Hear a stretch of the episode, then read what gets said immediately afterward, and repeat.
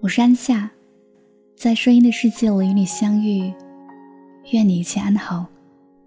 感谢你愿意在这个时刻，听着一个陌生人唠叨着那些不着边际的话。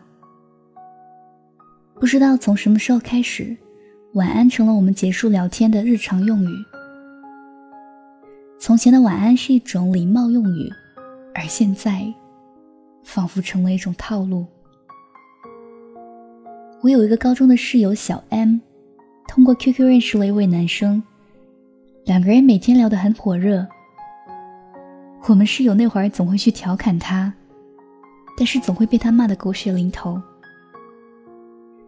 可是我们也总爱死缠烂打，看着我们不走，他就说：“去去去，一边去，忙着呢，回头姐再陪你们玩。”惹得我们一阵欢笑。其实小安平时不大熬夜的，一般十点多就上床睡觉了。可自从和那个男生聊天之后，总会聊到深夜，而且每次都是那个男生说实在撑不住了，才想起来是该晚安的时候了。于是晚安之后，便蒙头大睡。可是过了不久，我就发现小安和那个男生的晚安仪式。越来越提前了，有时候刚刚十点就到了晚安。我就问他，这些天怎么那么早就晚安了？他回答道：“对呀，每天聊到很晚，他就很困，耽误学习不说，对身体也不好啊。那你呢？你睡不睡？”小安迟疑了一会儿。说道：“等一会儿吧，我还有一些自己的事情要处理。”我就在想，你不睡，为什么要跟那个男生说晚安呢？后来我才发现，原来小 M 又聊了一个男生。唉，这狗血的剧情啊！其实小 M 就是不想理第一个男生了而已。但总不能说我不想理你了，这样真的很伤人。但是敷衍了事的晚安，仿佛更增加了一种厌烦感。有人说晚安是这个世界上最甜蜜的语言，因为直到进入梦乡的前一刻，还有人陪着你，牵挂你，或者爱你。晚安的拼音也可以说成“我爱你，爱你”。那说了晚安，就证明我是爱你的吗？对于晚安，有人理解为爱你，那是恋人之间的理解。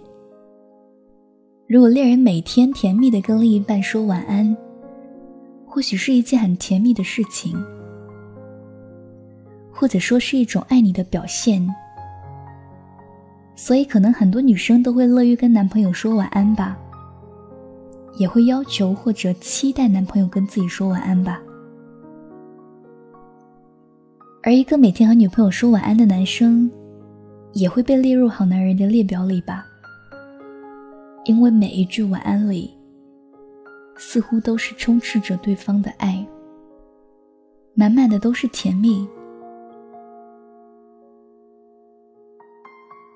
可能是抱着这样的想法，我们对“晚安”这两个字，总是有一种莫名的情愫。晚上和别人聊天的时候，一定要等到那句晚安才睡觉。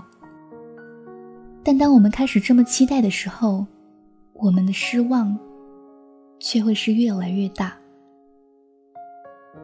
多少个夜晚，我们对别人说了晚安，却没有等到别人的晚安。多少个夜晚，我们终于等到了别人的晚安，却看到别人在社交网络继续活跃的身影，一句晚安，当你对别人说，或者别人对你说的时候，它仅仅是一种慰藉，往往温暖得了对方，却温暖不了自己。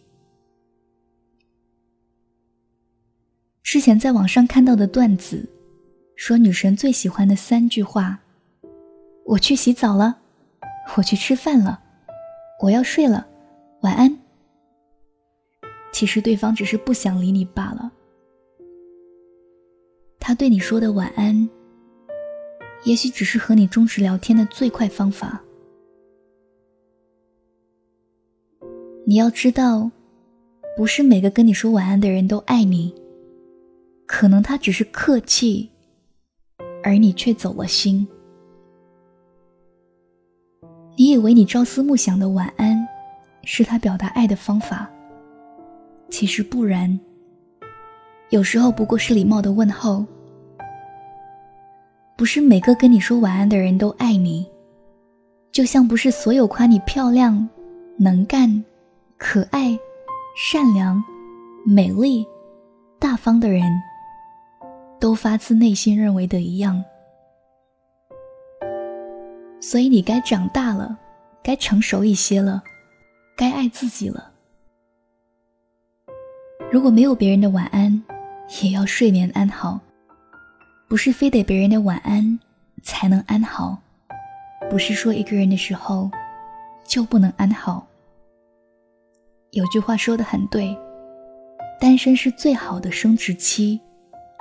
一个人的时候，反而更清醒，更真切的感受到生活，更清楚的知道自己想要的是什么，该怎么做。人有的时候有人陪伴，有的时候独自一人。不管你是什么处境，太阳照样每天升起，街上照样车水马龙，照样一天吃三顿，照样每天晚上入睡。早上醒来，最好的时光不是等待，而是前行。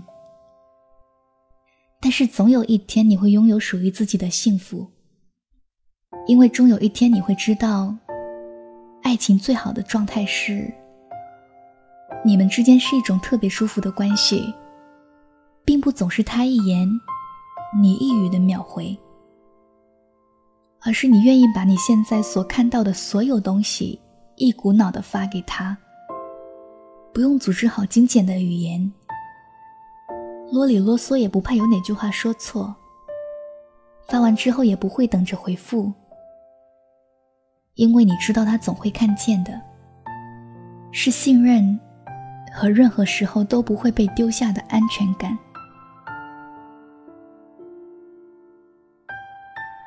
我是安夏，如果没有人跟你说晚安，没有关系，可以在新浪微博上搜索 DJ UK 安夏找到我，或者可以在微信上搜索公众号“致亲爱的自己”，关注到更多的节目动态。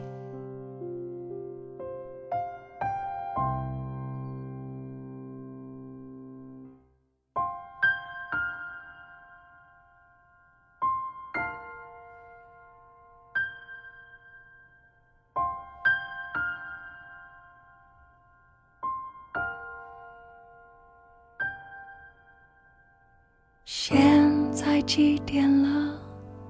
你在做什么呢？我们有多久没有说话了呢？好像听见你在笑。今天有没有吃饱？刚洗完澡，玩完猫，还是一